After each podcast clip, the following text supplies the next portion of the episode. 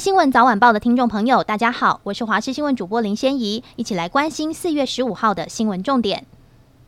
今天受到东北季风影响，北台湾温度再降，高温只剩下二十到二十五度，清晨低温也降到十八到二十度。迎风面的桃园以北及东半部地区降雨几率增高，有局部短暂雨的机会。其中基隆北海岸及大台北山区降雨会比较明显。气象局也发布陆上强风特报，东北风明显增强。今天上午，台南以北、东半部、恒春半岛沿海空旷地区以及澎湖、金门、马祖容易有八到九级的强阵风。下午开始，台南以北、东半部、恒春半岛沿海以及澎湖、金门、马祖会有九到十级的强阵风，其他沿海空旷地区也有较强的阵风出现。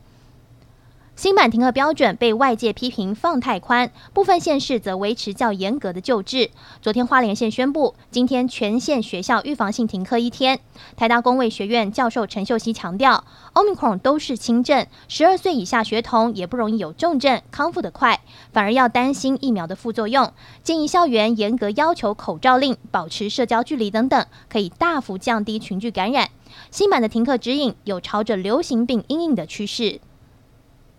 俄罗斯国防部十四号证实，黑海舰队旗舰飞弹巡洋舰莫斯科号在被拖回位于克里米亚的母港塞凡堡市进行维修的途中，由于先前的弹药爆炸，对船体造成严重损坏，船舰因此失去稳定性，沉没于波涛汹涌的黑海中。乌克兰十三号宣称，发射两枚自主研发的陆基反舰飞弹“海王星”，精准命中莫斯科号，令舰身严重受创。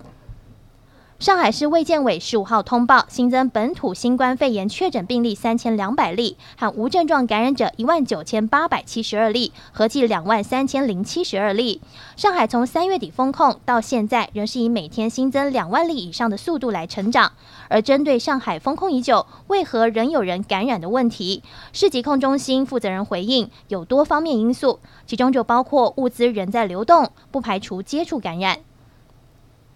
台湾央行三月升息一码，各大银行与邮局同步调升存款利率零点二五到零点三个百分点。调查各大银行房贷调幅，调升幅度大约在零点二五到零点二八个百分点。至于首购族的青年安心成家贷款，政府协调各银行利率动涨，仅调升半码。以一段式机动利率为例，房贷利率将从百分之一点四上升到百分之一点五二五。